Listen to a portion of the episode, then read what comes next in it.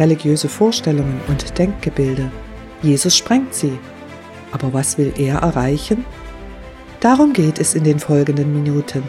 Mein Name ist Tamara Schüppel und ich freue mich, wenn Sie mitkommen zur Erkundungstour durch die Bibel. Derzeit erkunde ich das gesamte Johannesevangelium in kurzen Etappen.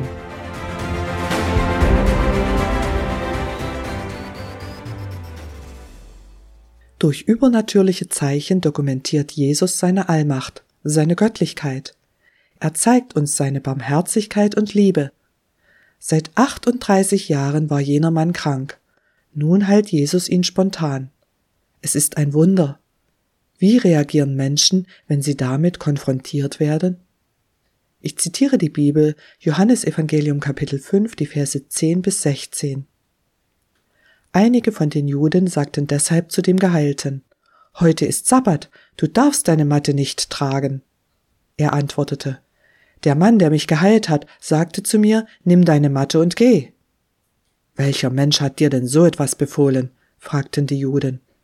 Aber der Geheilte wusste nicht, wer es war, denn Jesus hatte den Ort wegen der vielen Menschen schon wieder verlassen. Später traf Jesus den Mann im Tempel und sagte, Hör zu, du bist jetzt gesund, sündige nicht mehr, damit dir nicht noch Schlimmeres passiert. Danach ging der Geheilte zu den Juden und sagte ihnen, dass Jesus ihn gesund gemacht hatte. Von da an begannen die Juden Jesus zu verfolgen, weil er solche Dinge am Sabbat tat. Zitat Ende.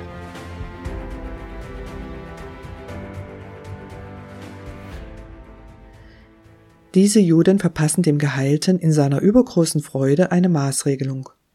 Du darfst doch nicht. Das ist doch nicht richtig. Das Schicksal des Mannes, der nach 38-jähriger Krankheit gesund wurde, interessiert sie nicht. Starr und herzlos hüten sie Gesetze. Dabei nennen sie sich doch Diener Gottes. Demgegenüber ist Jesus barmherzig und freundlich. Ihn interessiert jeder einzelne Mensch und sein Ergehen. Und Jesus ist Gott. Diese frommen Juden hielten ihr Tun für Gott gefällig. Sie bemühten sich um die genaue Einhaltung der Vorschriften. Und sie dachten, dass sie verstanden hätten, wie Gott ist. Aber sie irrten sich gewaltig. Sie begriffen nicht, dass Gott ihnen in Jesus begegnete. Wie konnte das passieren? Jesus sieht unser Herz. Er weiß, warum wir etwas tun. Wollten diese Juden wirklich Gott dienen? Ging es nicht vielmehr um ihre eigene Ehre und die Anerkennung der Mitmenschen? Weil Jesus nicht agiert, wie es ins Denkgebilde der frommen Juden passt, wird der Geheilte scharf kritisiert. Manche Menschen hüten auch heute eine Menge Vorschriften, die sie im Alten wie im Neuen Testament zu finden meinen. Sie werden leicht zu Fanatikern, die ihre eigenen religiösen Denksysteme verfechten. Jedoch kann auf diesem Wege kein Mensch Gottes Maßstab gerecht werden. Andere trauen eher Gott ein paar Fehler zu, als dass sie zugeben, etwas nicht verstanden zu haben. Oder sie halten Gottes Maßstab für veraltet und wollen ihn verbessern. Und wenn eine Tatsache den Rahmen der bekannten Naturgesetze sprengt oder auch nur zu sprengen scheint, wird die Tatsache verändert und damit verfälscht, bis sie in menschliches Vorstellungsvermögen passt. Das maßen sich leider viele Menschen und auch Theologen an. Muss der unendlich große Gott sich in ein menschlich kleinkariertes Gedankengebäude einpassen? Sollten wir nicht besser unser Denken durch den Schöpfergott weiten und trainieren lassen? Jesus findet man auf dem Weg menschlicher Überheblichkeit nicht. Gott interessiert sich nicht für die Aufrechterhaltung eines Denkgebildes, das wir Religion nennen. Er wünscht sich vielmehr gelebte Gottesbeziehung mit Herz und Verstand.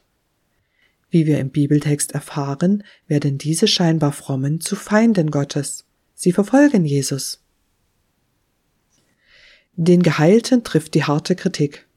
Und was jetzt? Zum Glück hat Jesus ihn nicht vergessen. Er gibt weitere Impulse. Und genau so funktioniert auch heute Gottes Beziehung. Jesus wünscht sich, dass Gottes Beziehung ganz natürlich unser gesamtes Leben durchzieht und prägt. Jesus coacht uns, wenn wir es wollen. Wer von Herzen mit Gott unterwegs ist, möchte ihn immer besser verstehen. Echte Gotteserkenntnis ist keine wertlose Gedankenakrobatik. Bei seinen Nachfolgern entwickelt Jesus ein umfassendes Verständnis. So bildet er Persönlichkeiten aus, die ihr Umfeld vorteilhaft gestalten können.